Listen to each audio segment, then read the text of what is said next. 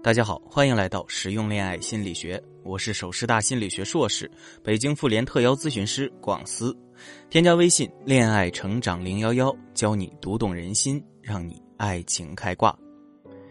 很多人恋爱时间不短，也有过吵架的现象，但是每每问题发生的时候，却总是在问题本身周旋，无法跳脱出问题去理性的看待彼此。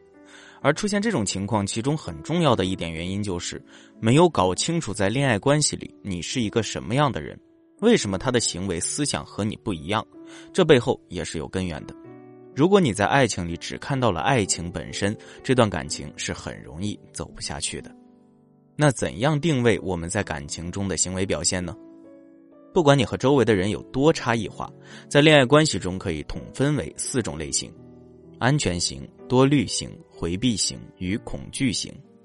为了便于大家更好的理解自己是属于什么类型的，先给大家看一个例子。现在跟着我一起想象一下这样一个场景：你生病了，给男友打电话，男友没接。我们分别来看一下不同类型的人会怎样回应。首先是安全型，他可能是有事儿，手机没带在身边，或者是没听到。我先去医院看病，一会儿再打给他。多虑型。他为什么不接电话？关键时刻总是这样，是不是背着我做了什么事儿啊？回避型，反正打给你也没什么用，我自己能搞定。恐惧型，我需要你的时候你却不在我身边，男人真是没一个可信的。当然，男生也会有相应的四种类型。那么接下来我们就来具体看一下不同类型的女生在这样的场合下该如何回应不同类型的男生，从而化解内心的焦虑。如果你不知道自己或者对方是什么类型，可以添加微信“恋爱成长零幺幺”来帮你具体分析。孙子兵法曾提到：“知己知彼，百战不殆。”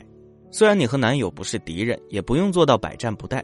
但是了解自己和男友在恋爱关系中的模式后，能让我们在感情中少走很多的弯路，消除恋爱过程中的心累和疲惫。首先呢，如果你本身是安全型的人。那不管对方是哪种类型的人，这样的场景下都不太容易引发矛盾的爆发，因为安全型的人懂得把控自己的情绪，并且善于用理性的方式去思考，不会给自己添堵，所以安全型的人也是在感情里最容易活得自在、活得潇洒的。那么，如果你自己是多虑型、回避型，亦或者是恐惧型的人，那面对四种类型的男友，我们要怎么样做才能避免矛盾的出现呢？首先，如果男友是一个安全型的人，那么不管我们是哪种类型的人，我们都应该感到略微的庆幸，因为安全型的人性格和情绪会相对稳定，他们很大程度上会给你回电话，然后耐心给你解释。你想多了，因为刚才在应酬，所以没看到，并且顺带还会关心你一下。现在身体怎么样了？有好点了吗？即便你有怒火，也会平复很多，内心的焦虑感也会逐渐消退。所以和安全型的人在一起是能够获得很好的成长。并且拥有持续不断的自信和鼓励的，也最容易获得幸福。如果你自己是多虑性的人，男友也恰好是一个多虑性的人，那么当你说出为什么不接电话，关键时刻总是这样，是不是背着我做了什么事儿之后，对方很大程度上也会开启猜疑模式来反驳你。比如可能会说：“以前我打给你的时候，你不也不接电话吗？我还不知道你每天干嘛呢。”所以应对这种情况，你可以把质问的语气改为温柔询问的语气，比如说。刚才没接电话，是遇到什么事情了吗？这样才能避免两个人可能会因为互翻旧账争吵起来的情况。如果对方是一个回避型的人，那么一般第一个反应更多的是“你爱怎么想就怎么想吧”，或者是“你要这么想，我也没有办法”。其实通过反应你会发现，回避型的人说的话很虐心，很容易让人产生气愤又无奈的感觉。那面对自我保护如此强烈的回避型男友，我们要怎样做才能避免问题愈演愈烈呢？对于这样的男友，你一定要给他适度的空间与时间，不能因为他没有第一时间回复你信息就大发雷霆。因为回避型的人对责备是很敏感的，一旦你开启了对他的抱怨和质问，在他看来就别怪他狠心反击了。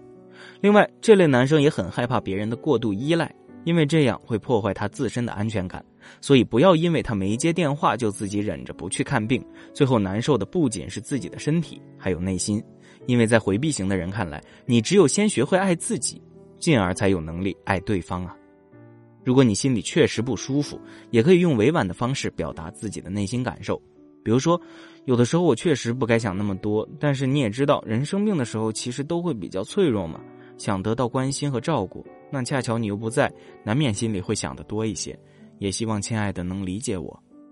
这样一来，回避型男友就不会有太过强烈的退缩，继而也会觉得自己也是被理解的。那么，他也就会愿意继续倾听你内心的感受了。最后一点，爱他就信任他。回避型人格最害怕的就是别人的不信任，因为他本身没自信。所以我们在感情里需要给他一些信任，这样不管是对于他、对于你自己，还是对于你们之间的感情，都是有益处的。因为一份甜蜜稳定的感情，一定是建立在信任的基础之上的。如果你的男友是一个恐惧型的人，当听到你的抱怨时，他们一般会选择沉默，把内心的想法和情绪隐藏起来。可能你抱怨五句，对方回应你一句：“啊，刚没听到，我现在不是给你打电话了吗？”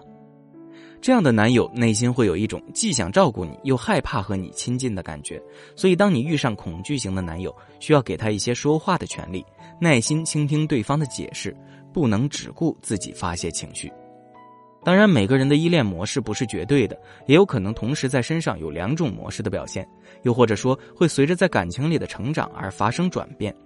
但不管怎么样变化，他的依恋模式一定是体现在这四种模式之中的。我们需要做的就是明确识别这四种模式的特点，清楚认识到自己依恋模式的同时，还需要依照四种模式的特点来确定男友的依恋模式，看清自己，然后看清伴侣。如果你和另一半都是一个安全型的人，那么恭喜你，两个安全型的人在一起是最幸福的。如果你的身边是其他三种类型的人，那么也不用太担心，可以添加微信“恋爱成长零幺幺”，让我们帮你们将依恋模式调整到适合彼此的最佳状态。最好的感情绝不是一味迁就，而是在自身舒服的情况下，让对方也觉得舒服，这样才能长久的甜蜜下去哦。另外，如果听到节目的你没有办法确定自己属于哪种依恋模式，也赶快添加微信“恋爱成长零幺幺”，让我们来帮你进行分析吧。最后，愿所有的小情侣都能克服问题，找到感情中最舒服的状态，将爱情进行到底。